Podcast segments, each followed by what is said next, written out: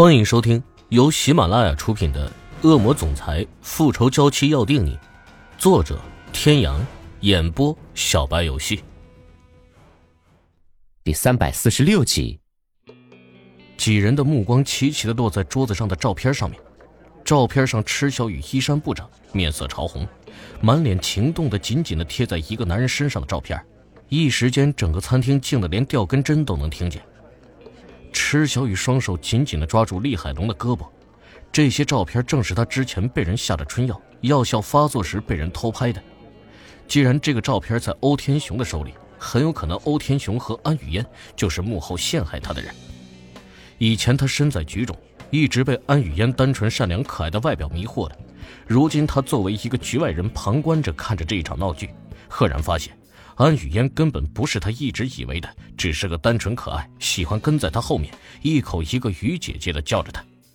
这些事情当中，全部都或多或少的有安雨嫣的影子，这绝对不是巧合。池小雨这样想着，不禁暗地里用探究的眼神细细观察起安雨嫣来，果然。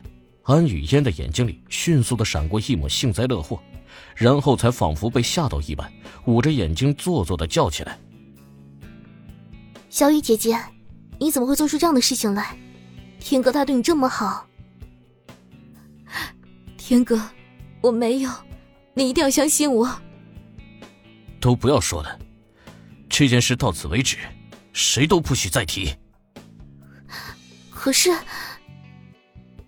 安雨嫣犹自不甘心的嘀咕了一句，欧胜天猛然瞪了安雨嫣一眼，眼神里的杀意让安雨嫣的心头一凛，到嘴的话也说不出来了，只得转过头去，一脸委屈的看着欧天雄。欧天雄拍了拍安雨嫣的手，厉声朝欧胜天吼去：“你堵得住我们的嘴，堵得住所有人的嘴吗？要是让有心人拿着这些照片大做文章，我们欧家还……”如何立足啊？欧胜天脸上的表情变了变，最后还是一脸决然的拉着小梅离开了。他承诺过小雨，以后再也不会让任何人欺负他的，就一定不会放开他的手。安雨嫣恼怒的看着欧胜天离去的背影，脸上满是嫉妒阴狠的表情，丝毫没有以往表现出来的单纯和可爱。安雨嫣的表情全部落在了暗暗观察他的池小雨的眼里。池小雨不由自嘲的笑了笑，他以前真是个傻子一样的，被人家玩弄在手掌里，真是被人卖了还帮人数钱呢。离开餐厅之后，厉海龙笑着对池小雨说：“怎么样，这个热闹很精彩吧？”池小雨的脸上满是落寂的点点头。对于欧胜天对小梅的维护，他不知道是应该欣慰还是难过。不过意外的发现安雨嫣的真面目。但是不虚此行。欧胜天带着小梅离开之后，一路上他都一言不发的开着车，眼神里满是狂暴。虽然他当时知道池小雨是因为被下了春药，药效发作才会做出那样的动作，可是心里的醋意却翻江倒海的，让他整个人都变成了一个炸药包一样，随时都有可能爆炸。小梅一直小心翼翼的观察着欧胜天脸上的神色，不敢开口解释。他根本不知道池小雨当时怎么会做出这样的事情的，只得假装伤心的低着头，不让欧胜天发现他脸上的心虚。小雨，对不起，都是怪我没有保护好你。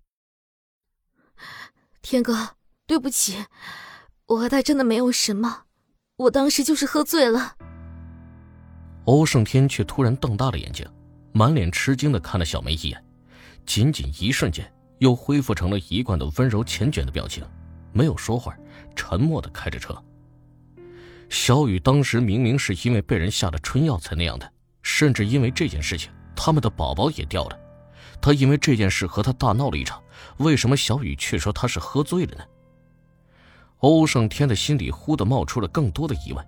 小雨自从受伤以来，似乎就是像换了一个人一般。脾气特别的暴躁，动不动就不分青红皂白的训斥家里的下人，甚至连福伯都不放在眼里。家里的下人们明里暗里已经在他面前抱怨了好几次了。以往他总是体谅他，是因为受伤了才会一时间性情大变。可是小雨竟然越来越得寸进尺，不止一次的要把福伯赶走，他都没有理会。小梅见欧胜天一言不发的开着车，脸上的神情也不像以前那一般的宠爱他，心里也不由得生出一阵心虚，惴惴不安起来，靠在背椅上不敢多说，生怕越说越错。欧胜天把小梅送回欧宅之后，就驱车离开了。不知道为什么，自从小雨受伤以来，就像是变了一个人似的。虽然脸还是那张脸，可是欧胜天心里对他总是亲近不起来。他宠他，满足他的一切要求，但是却不想碰他。所以这段时间里，他总是以养伤为名，住在黑手党的大本营里，不敢和小梅单独待在一起。想到这里，欧胜天的脑子里却突然闪过厉海龙身边的那个神秘妖艳的女人。虽然气质和长相都和池小雨大相径庭，但是却莫名的给他一种很熟悉的感觉，让他忍不住想要亲近。小梅回了房间之后，拿起架子上摆放着的精美的青花瓷瓶，狠狠的摔了出去，啪的一声，整个花瓶就被摔得四分五裂。小梅却仿佛还不解恨般的，直到把房间里所有能摔的东西都摔了个稀巴烂，才觉得好受了些。福伯叹息着，把满屋子的碎瓷片给打扫干净，满脸的心疼。